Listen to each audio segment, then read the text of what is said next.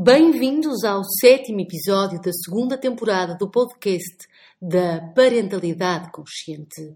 Sabino Soares, professor que utiliza as ferramentas do Mindfulness e do Yoga ao serviço da educação, é o nosso convidado para uma conversa sobre atenção, empatia e uma escola melhor. Este é o podcast da Parentalidade Consciente, onde vai desaprender tudo o que sabes sobre educar crianças.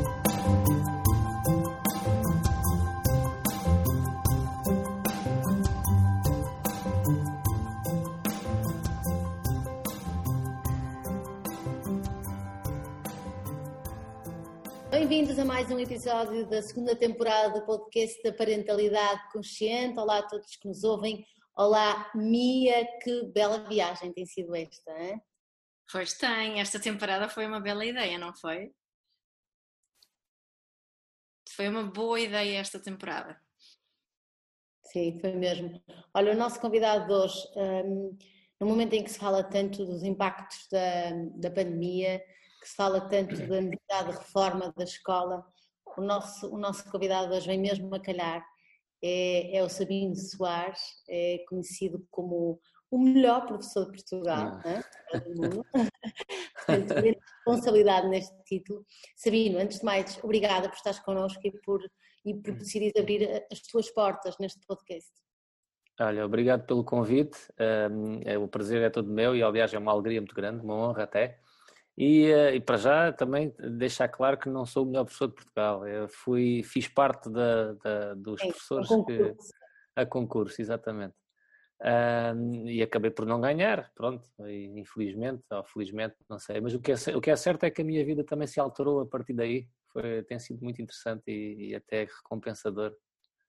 Queres esta falar, viagem. Um queres, queres falar um bocadinho desse, desse momento, dessa candidatura que tu fazes também, eh, como é que isto surge e como é que isto vai também dar uma reviravolta na tua vida para contextualizar quem possa não, não te conhecer tão bem? Sim, um, ora deixa-me ver. Então, isto, este caminho, este caminho começou em 2011, quando eu uh, regresso, eu estive 10 anos requisitado numa universidade, e então regressei à escola, ou seja, minha, ao meu lugar de origem, ao primeiro ciclo, uma escola do primeiro ciclo, e eu, quando regresso, uh, ou seja, 10 anos depois, deparo-me e tomo consciência, ou sei lá, apercebo-me que de repente estou perante uma geração de crianças que não, é, não fazia em, em nada, não, faz, não tinha ideia. Ou seja, tá, estavam completamente diferentes das, da, da, geração de crianças que eu tinha a, a última até há 10 anos atrás. Pronto, e resumindo e concluindo, senti que, que, que eram crianças muito mais ansiosas, muito mais irrequietas, muito menos educadas, muito mais, seja lá, era, ainda por cima estou, estava e estou numa, numa escola inserida num bairro uh, também social, uh, dos mais complicados aqui na zona. E então, em Olhão, certo? Em Olhão, Em Olhão, em Olhão. Em Olhão, é. E então um, senti que não tinha, para já que não tinha ferramentas e depois também senti que precisava de fazer alguma coisa um, para tentar alterar um bocadinho o rumo da, da, da, vida daquelas crianças, ou pelo menos trazer algo, algo mais que lhes fosse, que, algumas ferramentas que lhes fossem simples de, de, de, perceber e entender e até tomar consciência. Um, e pronto, e foi assim que implementei o, o, o, o programa Mindfulness na altura, porque eu já já praticava, já tinha tirado uns cursos e já estava assim um bocadinho na área, embora não fosse a única coisa que eu fazia. O mindfulness tornou-se mais o meu foco uh, há uns poucos anos. Bom, o que é certo é que a um determinado momento há uma, há uma, por acaso foi três dias depois da minha filha nascer. Até isto nada é por acaso. eu até digo, eu até digo que a minha filha veio aqui de repente desbloquear aqui uma série de coisas, porque eu, eu, eu sempre tirei as minhas formações e sempre pensei nas coisas para aplicar na escola. Eu nunca fiz nada fora da escola. E depois da minha filha nascer, de repente surge-me um, um, o telefonema de, de, de, de, uma pessoa da organização deste concurso, a dizer que sabiam do meu projeto e queriam fazer umas filmagens para sair, para sair na televisão, e num, no telejornal, ou já não me lembro bem. Eu disse que sim. Uh, entretanto, essa pessoa dessa organização depois uh, começou a insistir comigo, então, mas não vai participar, você devia participar. Eu, não, não vou participar, não estou a pensar nisso, e entretanto, pronto, acabou por me convencer e eu participei. E Era aquilo que eu estava. O Global Teacher, é o Global Teacher Prize, para quem não Exato. concurso mundial, não é? Que, Sim, que... há o concurso local, ou seja, há o, há o concurso do país, não é? Uhum. e depois o vencedor desse concurso no país é que vai depois ao, ao à versão mundial. Uh, o que é certo é que, pronto, depois acabou por uh, desbloquear aqui uma série de coisas. Uh, porque eu passei a aceitar convites, porque eu antes disso já era convidado para coisas, mas eu dizia sempre que não, porque estava, queria trabalhar na escola e queria focar-me lá. Só que depois começo a ser convidado para um programa de televisão, para outro, para uma reportagem da TVI ou de seja lá o que for, e pronto, e as coisas. Eh, depois há uma editora que me contacta também para escrever um livro, e então foi tudo assim. O que é que te motivou a, a começar a aceitar estes convites e a alargar, no fundo, o teu o teu le leque de pessoas que te conhecem e conhecem o teu trabalho? O que é que te motiva? Olha, eu vou-te ser sincero. Uh, a, primeira, a primeira razão, logo assim, a primeira coisa que eu pensei na altura foi que, hum, espera lá, está aqui uma série de coisas a acontecer. Uh, a maior parte das pessoas, se calhar, até deseja isto e nem tem, e se calhar faz sentido que eu, entre aspas, aproveite esta onda, não é? Essa foi a primeira, mas logo assim um primeiro, o primeiro impulso foi um bocadinho este. Depois comecei-me a perceber que, uh, que seria uma forma interessante de eu chegar a mais pessoas e de partilhar o meu trabalho e, e, e eu até um, vinha, estava a passar uma fase em que eu estava a começar a questionar um bocadinho um, eu não digo o meu trabalho nem os meus resultados na escola, mas sabes que trabalhar com, com as crianças de uma determinada maneira, forma, dar-lhes ferramentas para a, a aprenderem a controlar e a, a controlar-se, a, a, ter uma, não é controlar a ter uma, uma melhor gestão emocional um, e, e, ter, e serem um pouco mais assertivos e saberem que têm uma, uma, escolha, que há, que há um momento em que eles podem parar e escolher fazer diferente, pronto, estas coisas todas. Só que a grande questão é que muitas destas crianças, ou todas, regressam para o mesmo meio familiar, não é? É? ou seja, eles têm mais ferramentas, eles sabem ou, ou têm mais consciência de que, podem, de que podem escolher e que podem fazer as coisas de forma diferente, mas depois regressam para os mesmos padrões de sempre, não é? Ao mesmo contexto. Mas, mas Ao mesmo contexto. Hoje provavelmente tens a consciência de que, eh, muito embora isso seja verdade, que de facto eles continuam inseridos naqueles contextos e que muitas vezes são contextos difíceis, onde, onde não é praticado uh, este, tipo de, de, abordagem. Verdade também é que, e, e na teoria da vinculação fala-se muito disso, é que basta uh, um adulto significativo, não é? Pois. Para fazer a diferença uh, na vida destas crianças. É Portanto, a, a tua responsabilidade e o teu papel fica lá, a tua semente fica lá, não é? E, Sim, é, Sim, essa, essa, essa, o que estás a dizer é uma, é, é uma pura. Hum, eu falo nisto no, no, no, meu livro, que é. Eu, eu quando, quando iniciei, iniciei assim com uma grande. Uh, uma grande energia, sabes? Uma ilusão quase. Era uma coisa, bora lá, se isto faz bem a mim, uau, se eu tivesse, se eu tivesse tido esta, estas ferramentas, estas possibilidades na altura, como é que teria sido a minha vida? No entanto, a realidade, a realidade tratou de me colocar os pés bem assentes no chão por vários motivos, sei lá, eu, olha, um deles é eu perceber que a criança tem, o tempo da criança é diferente. Eu posso estar a trabalhar com várias turmas, não é? E, com crianças, e estamos a falar de crianças dos 6 aos 10, uh, ah, pronto, se, se, cumprirem os 4 anos de seguida, não é? Peço desculpa. Um, mas há o tempo da criança, há uns que a gente vê resultados Há outros que não se vê resultados nenhums e pronto, e, e, isso também me chamou a atenção para o facto de que, pronto, que há uns que gostam mais, há outros que gostam menos, é? e depois há outros que se calhar não ligam muito, no entanto depois, passado dois ou três anos, há um professor do segundo ou do terceiro ciclo que vem falar comigo e que diz que determinada criança está a fazer isto ou aquilo e que, e que falou em mim, e eu de repente apercebo, uau, ou seja lá, vamos dizer, o Carlos, o Carlos que nunca tinha se concentrado, nunca tinha feito nada, de repente está a usar a ferramenta, uau, estás a ver? Então eles têm o seu, têm o, é o, eu, eu chama-se mesmo, acho que é o tempo da criança, não é? E, e eles depois têm todos tempos diferentes. Eu tive que, eu tive que gerir muito bem essa primeira fase quase de desilusão, de perceber que afinal as coisas não são assim tão à direita ou tão. tão... Afinal, não tenho aqui uma varinha de condão, ou, tenho, ou tenho mas cujos, cujos efeitos práticos, digamos, um, demoram o seu tempo. Pois. Sim, e acho que é muito importante. E sabes que, que eu também senti isso, eh, de alguma forma, até com a parentalidade consciente. Quando fiz a formação com a, com a Mia, fiz a formação e aquilo ressoou muito em mim e, portanto, bora ir para casa praticar isto. E depois eh, demorei algum tempo, eh, na outra disse a mim, agora sim eu começo a sentir os efeitos disto nos meus filhos e em mim. É? Hum, e, portanto, eh, esta, esta noção de que tudo que rompe leva o seu tempo, não é? Leva o seu tempo a produzir efeitos visíveis, seja lá o que isso for, não é? Não sei se, se também queres aqui comentar isto, se, se é uma percepção que tens de uma forma geral também.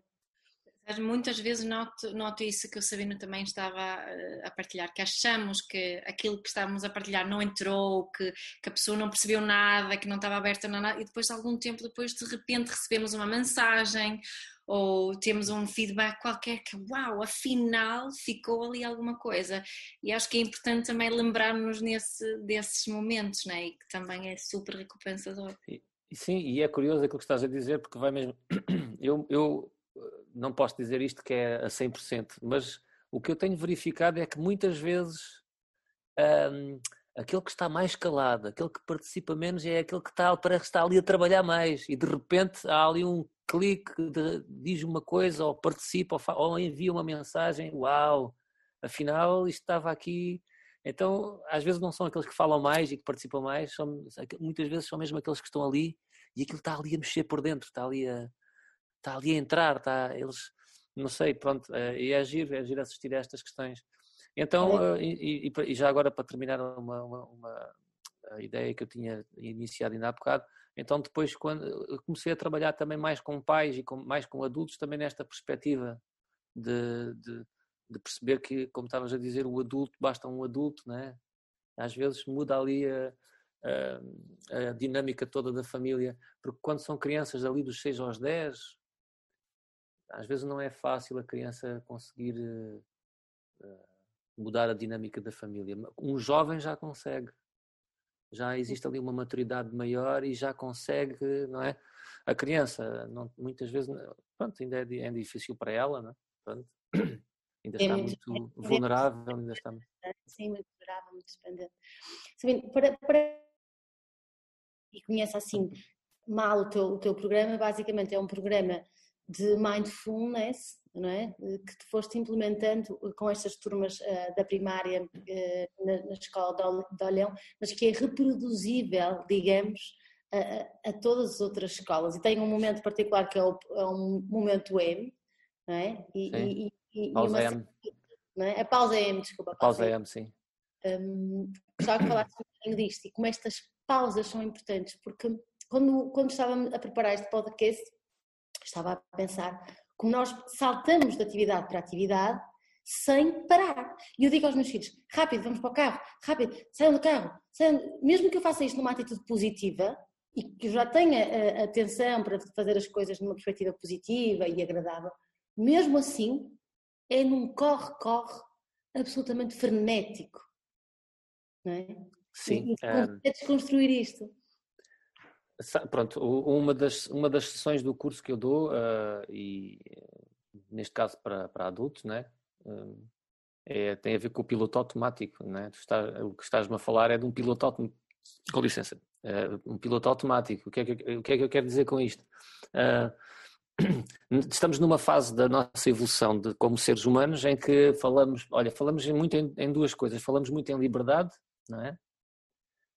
Uh, e as pessoas que querem fazer valer a sua liberdade, etc. E estamos a falar também naquelas coisas muito interessantes que, que, que são curiosas, que é os, sei lá, os humanoides, uh, os robôs, meio robôs, meio humanos, não sei quantos. E o mais interessante é, é que aquilo que se verifica é que nós hoje em dia estamos 90% do tempo em piloto automático, que quer dizer que já somos praticamente humanoides, a gente, não, a gente está ali sujeito, já não precisam estar a, inventar, estar a inventar robôs meio humanos, meio, não é? Porque a verdade é, é que este piloto, é, este piloto automático que andamos de uma coisa para outra e saltamos e nem pensamos e reagimos e temos, não é? E depois estamos a falar também não só de, de ações, como também pilotos automáticos de pensamentos, pilotos automáticos emocionais, reação, pronto. A questão da liberdade também é interessante, porque quando eu estou em piloto automático tenho muito pouca liberdade. Estou, estou, uh, estou escravo ou subjugado a, a, a um piloto automático, às minhas emoções que tomam controle, as minhas raivas, as minhas, a minha pressa, sei lá, pronto. Então, o trabalho, uh, o trabalho um dos trabalhos, uma das uh, intenções da, das, das, das, sessões que eu dou com as crianças é mesmo essa, é eles perceberem que existe, como diz o meu livro, o título, não é? Stop, respira, decide. É um, é uma, é um tema extremamente central, porque repara bem, e eu explico às, às pessoas que estão a ouvir, se eu tiver uh, 200 crianças dentro de uma escola, não é?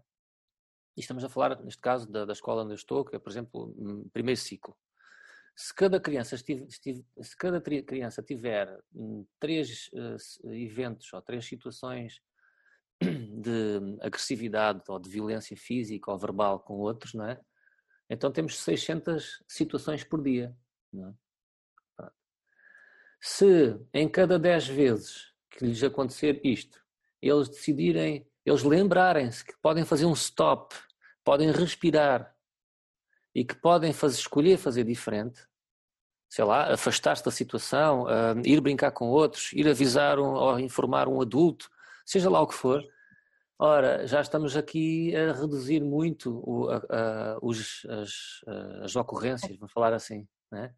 Então, um, o, isto significa que dentro da escola e dentro da turma, de repente começa a haver uma maior percepção de bem-estar e de, sei lá, de harmonia até, não é? Pronto.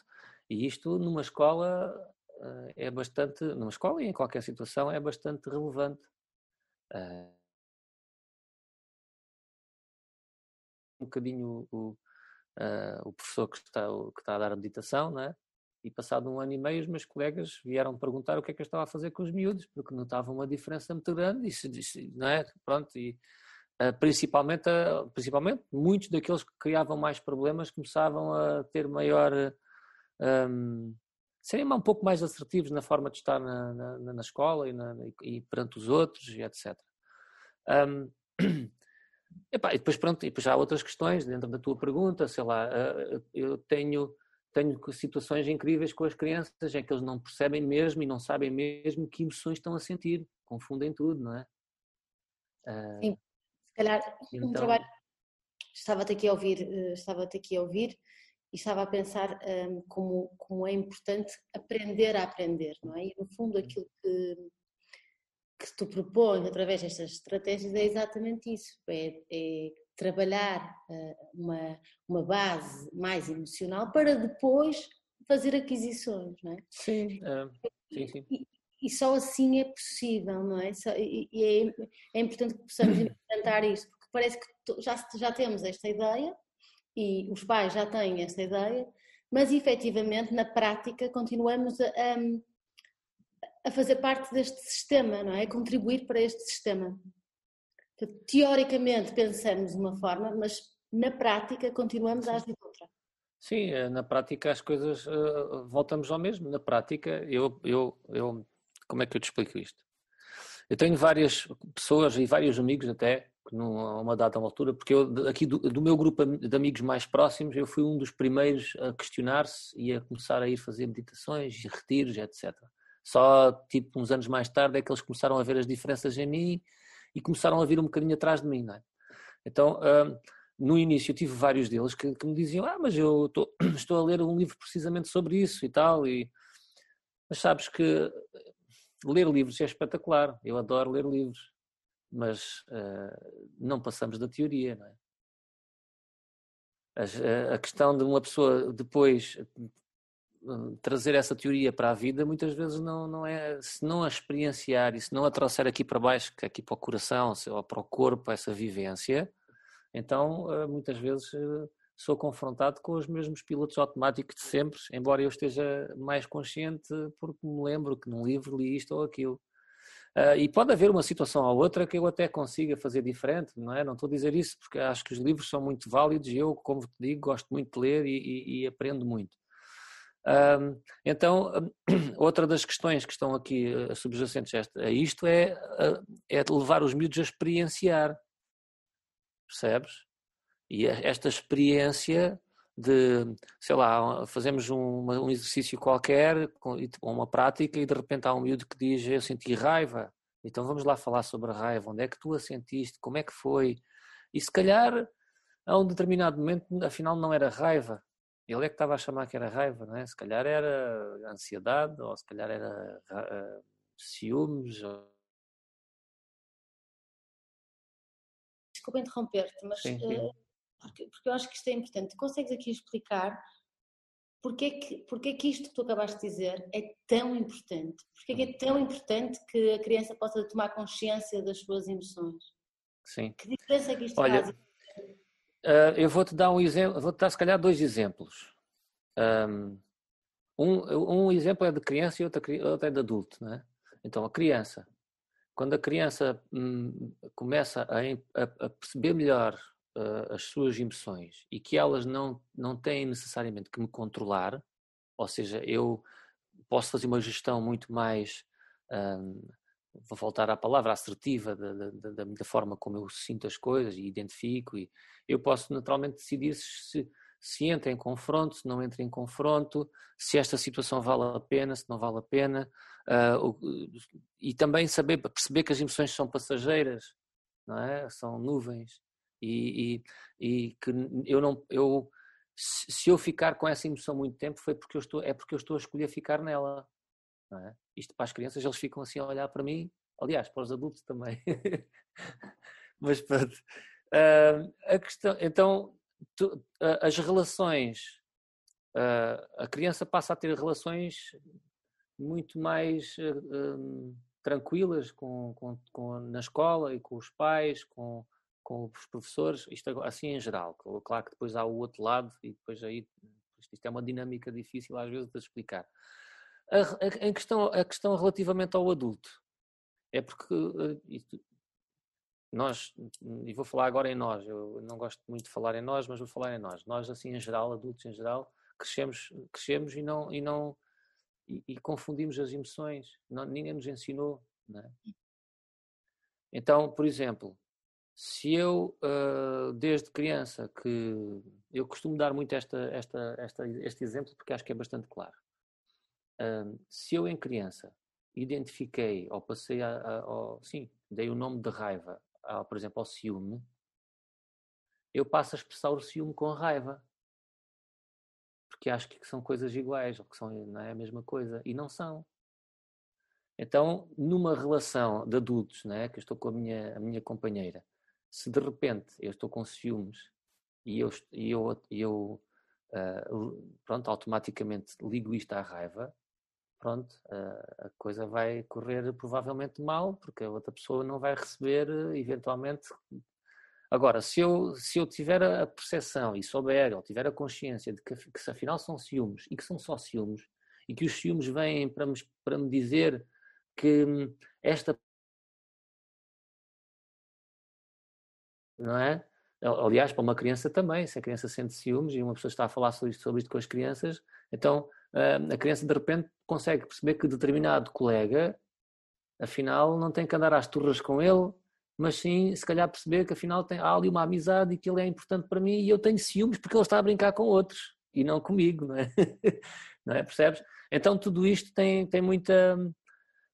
tem muita. muita eu, para mim, acho que é extremamente importante. Porque passamos, a gente pode viver a nossa vida de criança e de juventude, que já é um mundo de complicações que a gente, a gente não é? já é um mundo, a gente está sempre a descobrir novas coisas, é muita informação. Uh, e depois já há o bullying, e depois já há o isto, e depois já há o não sei quê, e depois já há o outro que tem as sapatilhas de 100 euros e eu não tenho, e sei lá, isto já é tão. Não é? E que ainda por cima uh, não, não consigo gerir e não sei que emoções é que estão a acontecer, então é, é, é tudo. É, a, a confusão é exponencial. Então, eu quando chega, quando chega a adulta, a confusão continua. é? Isto está muito, está muito ligado, estava, estava, estava a ouvir, estava a pensar que está muito ligado com as necessidades com a, com a, e com a responsabilidade pessoal minha porque se eu uh, conhecer melhor as minhas emoções, eu tenho mais consciência das minhas necessidades e eu posso assumir mais a minha responsabilidade pessoal. Sem dúvida, e isso é um dos grandes desafios para nós adultos uh, também, né? Eu estava aqui a ouvir o Sabino, é este, eu estava, estavas a descrever aquilo que eu costumo chamar o, o analfabetismo emocional, não é? Que é. Nós, eu, eu, eu não, não me considero, considero fluente na linguagem das emoções, mas estou bem melhor e aprendi foi na vida adulta, não foi em criança, né? Aliás, queria te perguntar, Sabina, também sentes isso, que essa que até aprendeste esta língua junto com as crianças, no fundo. Eu ah, isso junto com os meus filhos. Hum, tive a revisitar isso, este exemplo foi genial do, do, do que se eu aprender a identificar ciúme como raiva e é assim que me vou exprimir. Isso é um exemplo de tantas outras situações, não é? Para mim, isso aprendi só na vida adulta. Sim, Sim, claramente. As crianças, eu. Eh, as crianças, pronto, a gente sabe que são muito genuínas, não é? Então tudo está ali quase, à, ou está mesmo à flor da pele e, uma, e é, e, e, é eu, eu acho que até aprendo mais com eles do que, do que, eles comigo, na verdade, porque eles têm esta capacidade de me chamar à realidade, de, de me chamar a atenção, porque eu também como professor, eu sou, eu sou um ser humano e por mais mindfulness, eu costumo dizer isto até, ainda ontem estava a falar com uma pessoa sobre isso, Sim, uma pessoa pratica mindfulness e à partida será uma pessoa eventualmente mais serena, mais tranquila, mas isto não é assim tão, tão linear, não é? Os grandes eventos da vida vão ser sempre grandes eventos da vida e às vezes aquilo que não são grandes eventos para outros são grandes eventos para mim e pronto, e é assim. Então, ah, isto não quer dizer que, não, não, que eu não tenha os meus dramas e que não tenha de repente as minhas ruminações e, e, e e os meus sofrimentos. E, uh, passa a haver é uma maior aceitação uh, e uma maior uh, e mais ferramentas, sei lá, por exemplo, ok, estou aqui num, numa rotação interior de grande desespero por, qual, por qualquer motivo, então respira, calma, não precisas de andar aqui aos muros com as coisas, mas se eu escolher andar aos muros com as coisas também está certo, percebes? Um, então um, aquilo que estás a dizer é verdade. Assistir a, estas, a esta forma genuína que eles têm de, de manifestar as suas emoções ensina-me todos os dias. A minha filha, então, é um show. Eu, estou com ela, é, pá, aquilo é, é uma aprendizagem total. Ela tem dois anos e meio e, pá, que show. E então, diz isto. Não, eu estava a pensar nisso que estás a dizer também, porque este, isto de, de, que estavas a dizer que se, se, se tens que andar, se é, é, se é um movimento andar aos murros e bater com a almofada, seja o que for, não é? E, e, de nós também percebemos que isso faz parte da vida, não é? Que, que isto, mindfulness não quer dizer que vais, que vais ficar tudo zen e tranquilo, que, que acho que há muito esse, esse ah. preconceito. Ah e, e, que as crianças verem que nós também, de uma forma saudável, possamos exprimir essas emoções fortes e que, que podem doer e que são desconfortáveis, que, e que nós possamos mostrar como exprimir isso, também lhes permite fazer o mesmo e, e apre, podem aprender a fazer o mesmo. E mesmo fazemos muito nas escolas, é de abafar estes comportamentos, não é? Toda a agressividade, tudo que é agressividade é, é castigado, é abafado. Isso tem as suas consequências. Não sei. Tem, tem. tem, tem, e aquilo que estás a dizer é, é muito importante, até porque depois quando a gente transporta isso até para a família, repara bem, não quer dizer que, isto não quer dizer que aconteça em todas as famílias, porque há famílias que são mesmo disfuncionais, não é? Pronto, ok. Mas há outras famílias que, cujos pais são mais conscientes ou mais preocupados ou super protetores, em que de repente uma criança cresce num ambiente em que nunca houve uma discussão ou nunca houve ali. Então é, é, é, esta, a criança cresce com este amor romântico. a, a genuinidade. Eu não quero dizer que as pessoas agora passem a discutir à frente das crianças, não é nada disso. Mas a criança saber que volta e meia os pais têm alguns stresses e que não têm nada a ver com ela, não é? Que isto é importante também. Mas que isso faz parte da vida, que esse lado da vida também existe. É porque o que acontece muitas vezes com estas crianças que crescem neste super protecionismo de não se discute, não, não sei o que é, não há um stress, eles levam este amor romântico para a vida e de repente são confrontados com relações que afinal não, não têm nada de perfeito. Sim, e daí e, yeah, é? Eu digo muitas vezes hum. que, que, gritos, conflitos, frustração e irritação também fazem parte de uma infância feliz. Exatamente, exatamente. Porque a criança também, à partida, também aprende que é, que é, é válido, é permitido ela ter essas sensações e essas emoções e não, ah, isso é uma sensação, o medo é mau, a raiva é má. Uh, não é bem assim. É, uh, eu, Sim, eu, eu, a, raiva, a raiva é um, é uma emoção que nós uh, atribuímos como, como algo que é negativo, não é? Que está muito associado à agressividade, etc. Mas se pararmos para pensar que a raiva é também é um movimento de ação, muitas vezes, o meu filho às vezes diz, mãe, magoei-me no futebol, fiquei com tanta raiva que fui e marquei um gol. Sim. Não é? Exato. A raiva, por si, Sim. a emoção raiva é uma emoção como outra qualquer. Está, Sim. Meu, está, está, está, no meu poder uh, decidir o que vou fazer com ela, não é? Sim, é a última análise, é, desculpa, desculpa. Em última análise, ela, ela, ela, poderá estar simplesmente a dizer-me que há, há, qualquer coisa que eu não posso aceitar, hum. ou que não está, ou que vai contra mim, não segue os meus princípios, os meus valores. Sei lá, eu estar numa relação em que a minha companheira é violenta verbalmente, uh, se calhar é, vai ser a raiva que vai ser importante para me dizer que realmente eu não estou bem aqui. Eu tenho que saltar fora disto. Não posso continuar a aceitar que me tratem assim, sei lá. Então a, raiva é uma energia de muito de, muito de concretização, de, uh, de, de dou a quem doer, eu vou tomar uma decisão de cuidar de mim, ou de dizer a esta pessoa que tu fazes mal, e para a criança também. Se há, se há, se há um colega que, que, que, está sempre a gozar comigo, sempre a meter-se comigo, até nem precisa ser bullying, mas ok? Não precisa, não precisa chegar a esse ponto do bullying. Eu posso claramente dizer, ok, eu não posso ser amigo desta pessoa, simplesmente. Uh, e, e tenho que fazer alguma coisa em relação a isto, não é? Uh, então, esta, a raiva está-me está sempre a avisar das coisas que não são para mim. Sim. É, isoladamente, né? depois a gente vai aqui, depois tem, há outras coisas aqui envolvidas, mas isoladamente a raiva em si está-me sempre a avisar destas questões. Depois há, há outras uh, situações emocionais e etc. que depois né, um, podem estar envolvidas, mas pronto, em geral seria, é bom que, é bom é bom dizer isto desta maneira que depois as pessoas às vezes um, e então sim um, as emoções como temos estado a dizer são o que é que aconteceria à sociedade se, todo, se cada um de nós tivesse uma maior consciência das suas próprias emoções e, e nos tivessem até porque uh, ensinado um, a tomar atenção o que é isto da atenção não é? Uh, mindfulness.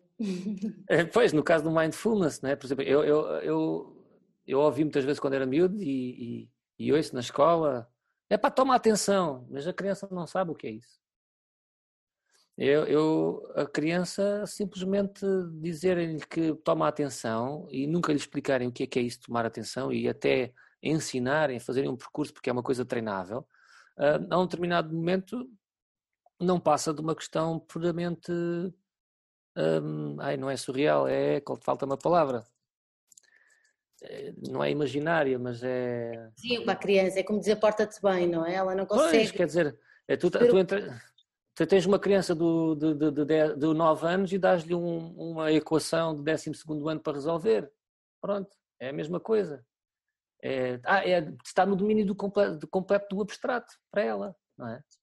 Então, o trabalho da atenção é extremamente interessante para elas, porque elas, para já, podem aplicar isso dentro da sala de aula, para estar mais, mais atentas ao que está a acontecer e a, e a falar, e a professora está a ensinar, etc.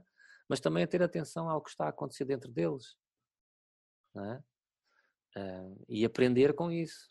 É muito giro. Eu gosto tanto. Uma pessoa encanta-se ouvir-te, porque ficamos aqui todos um, com muita vontade de, de, levar isso para, para outras escolas e para, para outras crianças mesmo. Uh, e, e, e parece-me que de uma forma geral já estamos mais, mais sensíveis para estas questões. É? Mas o que é que está a falhar? O que é que está a falhar, Sabino, para não irmos além? Porque hum, se eu conversar com a professora dos meus filhos, que andam num, numa escola tradicional, sobre isto, elas vão dizer: Pois, eu acho isso ótimo, como atividade extracurricular, ou vão dizer: Pois, mas nós temos um programa muito pesado. Portanto, o que é que está a falhar eh, para, para se começar a efetivamente a implementar estas pequenas rotinas, não é? Porque estamos a falar eh, de pequenas rotinas. Tu, não, não, sei quanto, quanto tempo demora a pausa M, mas será uma coisa Sim. Curta, não é? Portanto... Sim, a pausa M é um. É, ainda há bocado estavas a falar nisso e depois, entretanto, a gente acabou por abordar outras questões. A pausa M não, é, não passa de um. Há outras coisas que fazemos, não é? Mas a pausa M não passa de. É um momento em que todas as turmas param durante dois ou três minutos para fazer um exercício com cada professor de respiração ou de atenção. Ou, pronto, o convite que estiver a ser feito no momento, né? Um, Pronto, é, é, é isto. Oh, oh, Mariana, pois eu, eu gostava de ter uma resposta muito clara em relação a isso. Eu tenho a minha opinião, claramente que sim, mas eh, esta, isto sabes que tem. Isto é uma planta com muitas raízes. Olha, uh, aquilo que eu. E agora peço desculpa pelos professores, pelos meus colegas professores, né? Uh, a, classe docente tem sido muito fustigada por, muito, por, mais, por tudo e mais uma coisa e hoje em dia uma profissão que era muito, era muito uh, digna, vamos falar assim, e era respeitada, já não é. Então há muitos, há muitos colegas meus que já desistiram. Uhum. É? Pronto. Uh, depois há, há uma questão de, de, de, também que é um bocado intrínseca, parece-me eu, do português, de achar que as, as, as resoluções têm que vir sempre de cima. Uh, o Ministério, ah, sim, também, mas a gente, a gente gostava de mas o Ministério, não é um Ministério, nem sequer é a direção da escola. Eu, dentro da minha sala de aula, eu posso, desde que eu cumpra o meu programa, eu posso decidir fazer as coisas como eu quiser. Certo. Ok? Depois, Há uma outra questão. Nós, professores, uh, e eu ainda apanhei essa fase, temos um hábito muito grande de, ou adquirimos um hábito de pensar que as formações têm que ser tendencialmente gratuitas. Ok? Então, eu quando digo a um colega meu que vou tirar uma, que já tenho uma série de, eu, eu olha, por exemplo, estou, agora estou a alugar, eu não tenho uma casa minha. Isto é, é alugado, não é? Então, o que é que eu quero dizer com isto? Eu quero dizer que é que muito do meu dinheiro tem sido para formações. Cada vez que me vou tirar uma formação são mil euros, às vezes é mil e duzentos. E se tiver que viajar, ui. Mas, mas o, o, a maior parte dos meus colegas acham que 20 euros é caro, ou 30. Então, a partir daí, como é que eu consigo alterar as coisas? Quer dizer, eu, dentro da sala de aula, estou numa frustração enorme, numa ansiedade enorme, numa. Uh, quase nesta. Estou num, quase num burnout mas depois não, não acho que as formações e aquilo que pode eventualmente vir a alterar a, a, as dinâmicas da sala para eu ter uma eu e as crianças, não é? Isto é uma termos uma experiência mais agradável, vamos falar assim, não faço. Pronto. Uh, depois hum, parece-me que às vezes também se fala demasiado, mas depois não se faz nada, não é? Uh, mesmo a nível do Ministério, uh, fala-se muito, fala-se muito, mas depois uh, o que está em causa é o quanto é que custa. E, uma, e há uma visão curta em relação a isto. É? Há uma visão curta. Eu, cada vez que uma criança, isto deve sabido, cada vez que uma criança ou um jovem uh, um, não passa de ano, custa em média 4.500 euros ao Estado. Não é? Então, por isso é que agora, cada vez mais, há estas passagens. Eh, parece que já ninguém. Um professor, para não passar uma criança, tem que fazer relatórios. Ui! E mesmo assim, às vezes, se falhar ali alguma coisa, não é? Pronto. Desculpa, estava interrompido, mas queria acabar esta, esta, esta, esta raciocínio. Diz isto. Ias dizer qualquer coisa? Não, estava aqui, estava a pensar que se formos lá atrás, percebemos que essa postura por parte de nós todos adultos portugueses tem a ver precisamente com a nossa falta de responsabilidade pessoal, que está ligada ao facto de não termos sido educados para ler e ouvir as nossas emoções, não é? Pois, exatamente. É? exatamente. É, uma, é uma pescadinha de rabo na boca. É, é, é.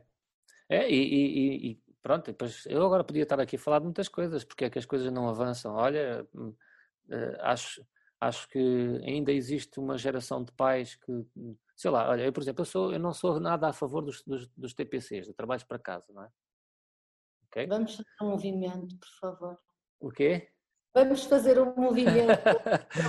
pois, mas sabes, mas sabes que quando uma professora ou um professor diz a uma turma que não há trabalhos para casa, às vezes uma semana, cinco dias, não há trabalhos para casa, tu não estás a ver a quantidade de pais que vão para a escola para reclamar.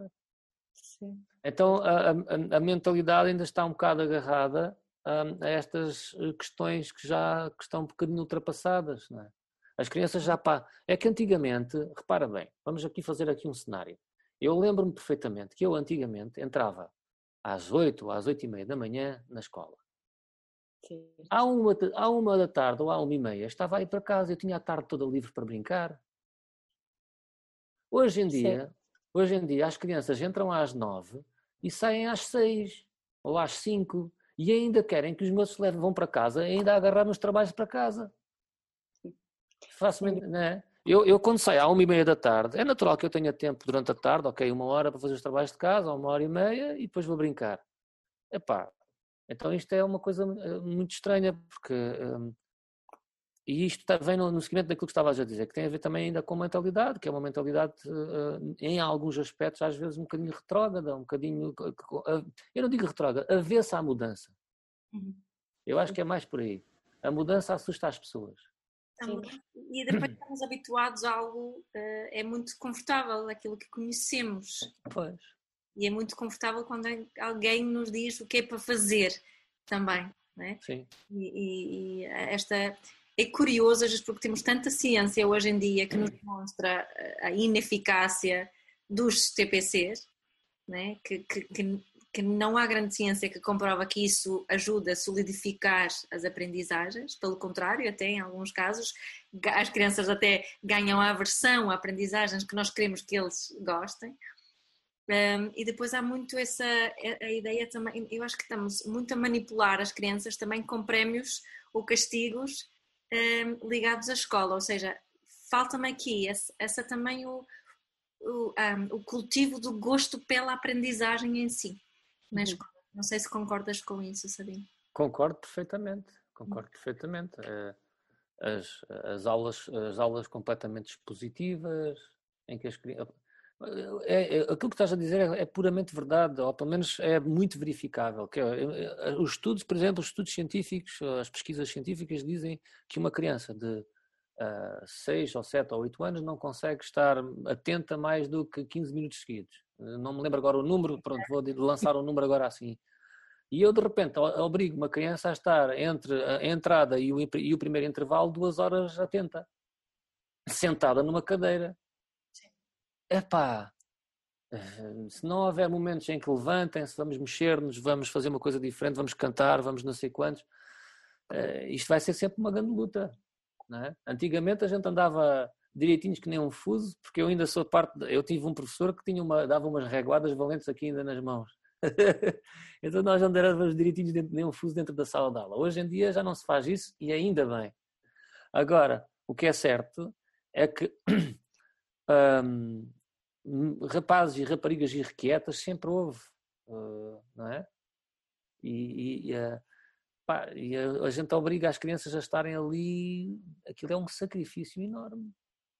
Tu és professor de educação, tu és, tu és professor de educação física. Sou. Um, portanto, uh, serás também, terás muito habilitado para falarmos desta, desta, deste abandono do corpo que existe na Sim. escola. Nós já falamos um bocadinho disso aqui num, num outro episódio com o professor Carlos Neto, mas de facto há uma desconexão total entre aquilo que é pedido à criança do ponto de vista das aprendizagens que se fazem supostamente com o cérebro e quase um desligado do corpo. Como é possível? E eu, eu penso isso porque eu, eu tenho 33 anos e eu não consigo estar mais do que uma hora quieta numa cadeira. Eu não consigo, eu tenho 33 anos. Pois. Uh...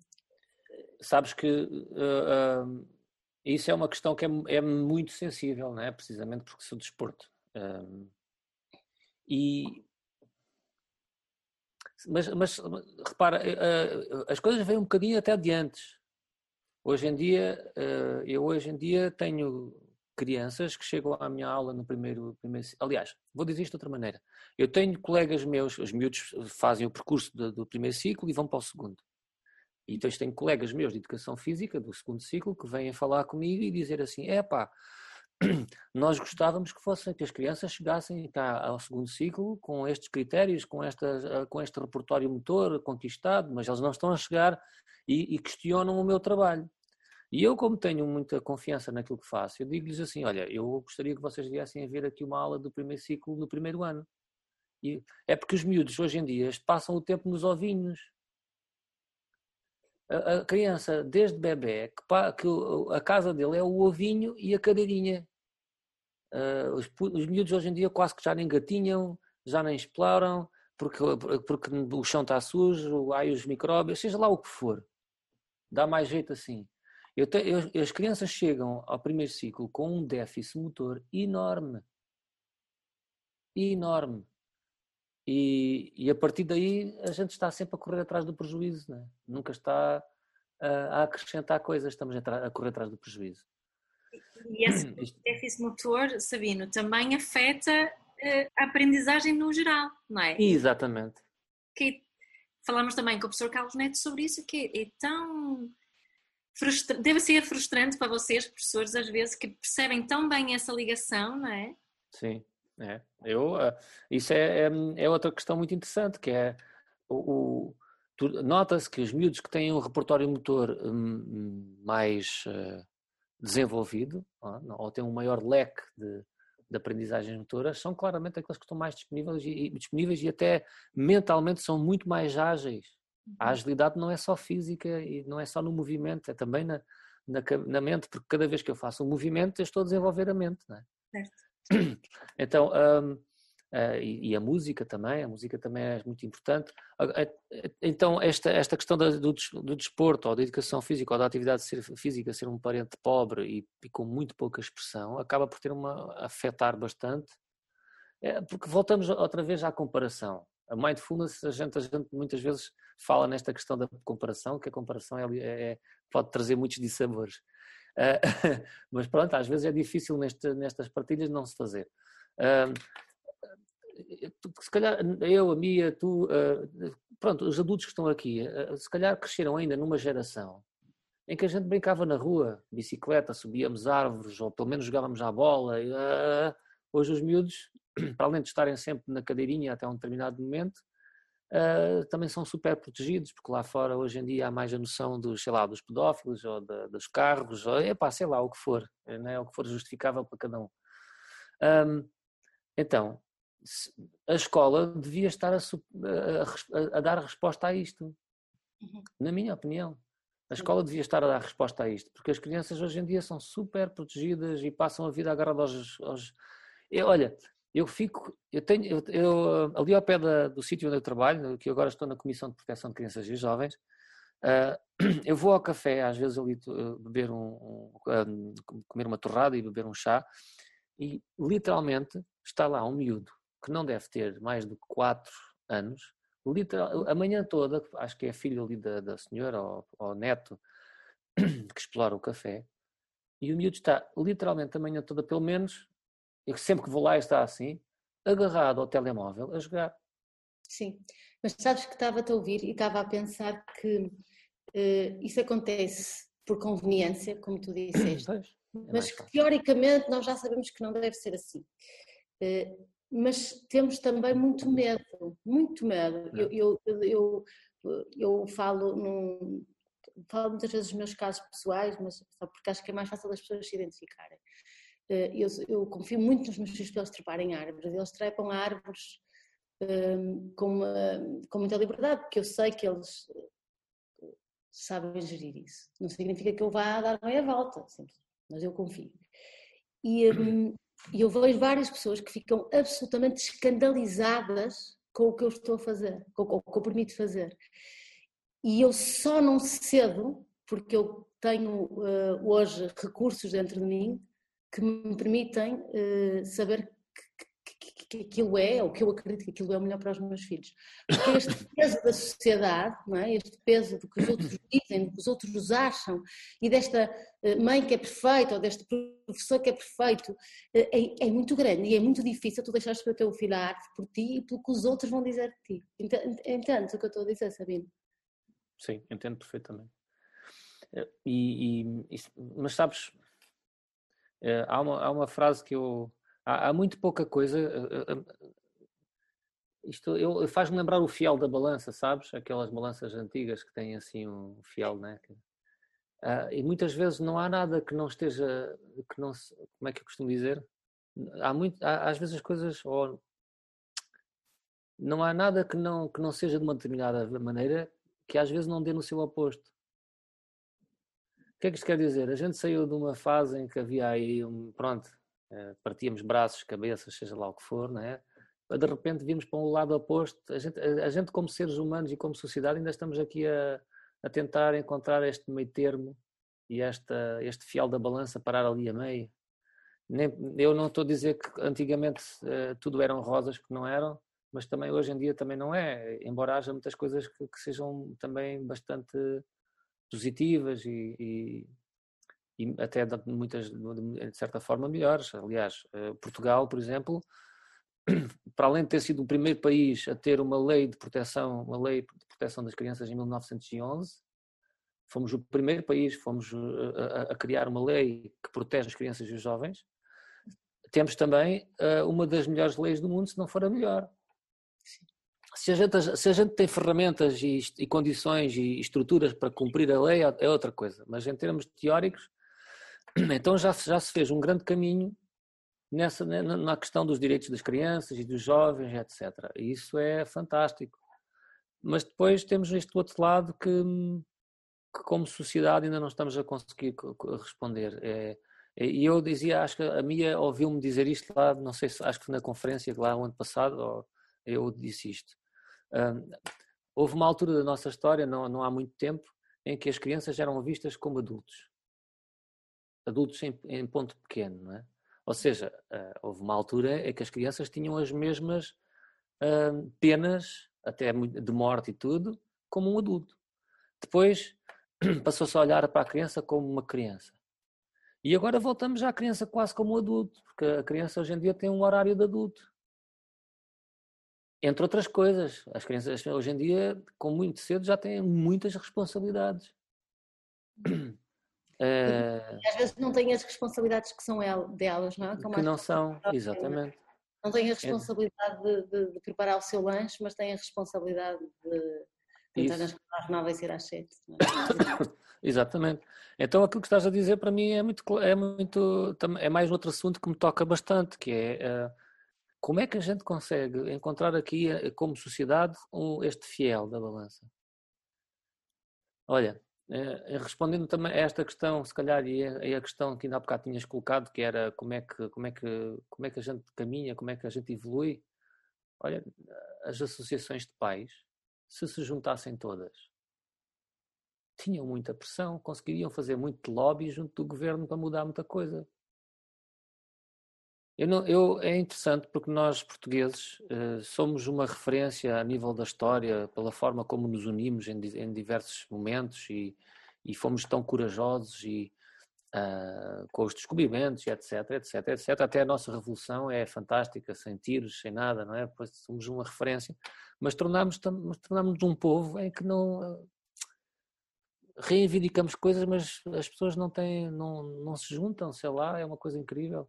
Essa seria uma grande, uma grande coisa. Era as associações de pais no país inteiro juntarem-se, conversarem e vamos lá. Isto, a gente tem que mudar alguma coisa nesta educação, porque continuar com uma educação do século XIX, pá, desculpem lá. É porque a gente está com uma educação do século XIX, não é? Olha, nós estamos mesmo a chegar ao fim, mas antes da, da, da, da, última pergunta, eu gostava de voltar aqui. Falaste de liberdade, não é? Começaste esta conversa a falar de liberdade. E, e, eu gostava um de te ouvir falar sobre, sobre de que forma o mindfulness e, este, e esta reforma, no fundo, um, educativa que, que, tu propões, não é? são, são, são fundamentais para, para esta liberdade, para que estas crianças cresçam livres, não é? Hum. Ui, boa pergunta. Olha, uh, para já dizer uma coisa, uh, o mindfulness não é a última Coca-Cola do deserto.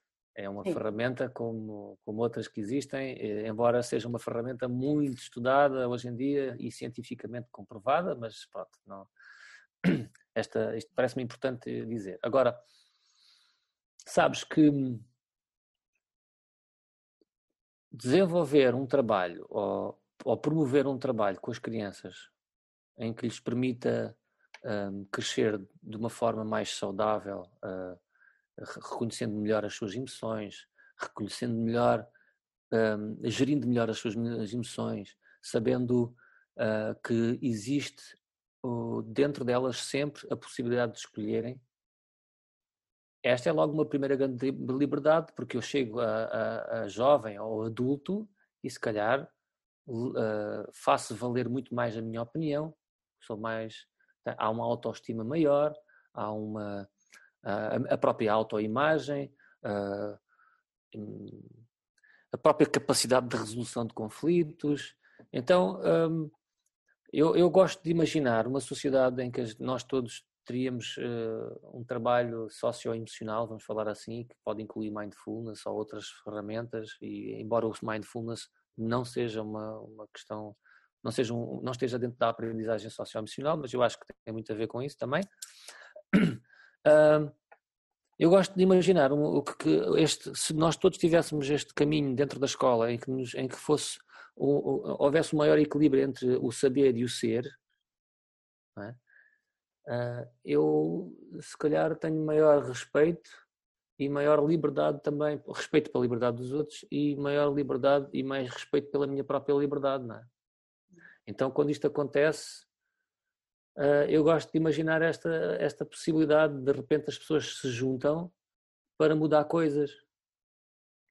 Uh, em que existe a liberdade e a sinceridade dentro de uma relação uh, amorosa, de eu dizer à minha companheira que, epá, olha, hoje, hoje apetece-me estar sozinho, sem, e a outra pessoa receber isto sem, sem, uh, sem dramas, porque não quer dizer que eu gosto menos dela, quer dizer só que naquele momento faz-me bem estar sozinho.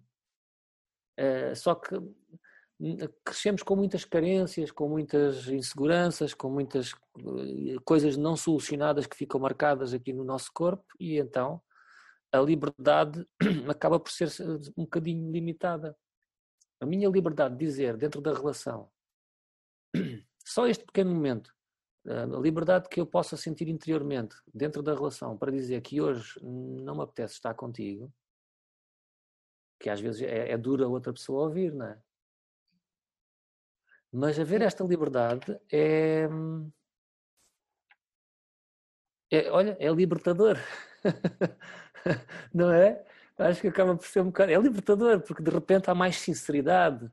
Uh, se calhar, uh, e, e, não quer dizer que, que, que, haja, que haja menos amor, que haja. É só uma, um momento em que eu preciso ir ver o pôr do sol sozinho. Quando, e... o outro, quando o outro aceita isso, provavelmente haverá até mais amor. Pronto. Não é? Pronto, então isto, isto, vai, isto, está, isto está, está, está, implícito, está até na, na, liberdade mais pequenina, né? até há outra maior em que a gente tem que votar e etc. Uh, ah, mas isto é uma bola de neve, isto é, um, é uma coisa, é um crescendo.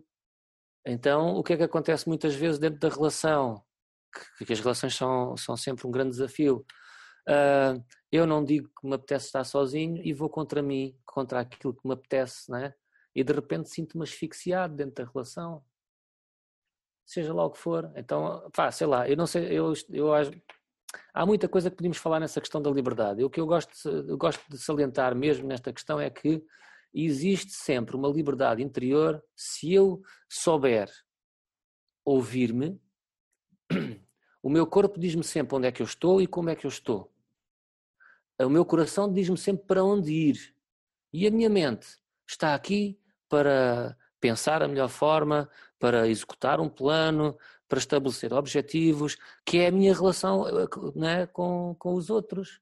Então, equilibrando esta balança, há uma maior liberdade, digo eu. Mira, e, e como estavas a dizer, acho que é mesmo muito importante esta questão. Antes falamos só em dizermos, falarmos sobre as nossas emoções, mas depois temos a outra parte que é receber as emoções e as partilhas do outro, né? que é um belo desafio, é que isto que estavas a falar uh, aqui agora, e também temos essa, isso presente em, estavas a falar da relação romântica, mas também na relação com os nossos filhos, podemos dizer aos nossos próprios filhos que, olha, agora eu preciso estar sozinha, e não sentir que eu tenho que estar sempre disponível para, uh, para o outro. Eu acho que tu acabaste aqui por responder um bocadinho à nossa, à nossa última pergunta, Sabino. Um, mas nós costumamos uh, perguntar, e tu já utilizaste essa palavra no início da nossa conversa, de qual é a tua intenção? Qual é a tua intenção como pai e como profissional? É. eu, eu, eu sou um sonhador, sabes? Sei. A minha intenção, olha, eu uh, desde, a, desde, a, desde a maior à mais pequena, a minha intenção seria conseguir uh, duas coisas. Para já, contribuir uh, de uma forma clara para uma mudança na, na, no sistema educativo em Portugal. Esta será, assim, a minha primeira grande intenção. agora, há outras intenções. eu gosto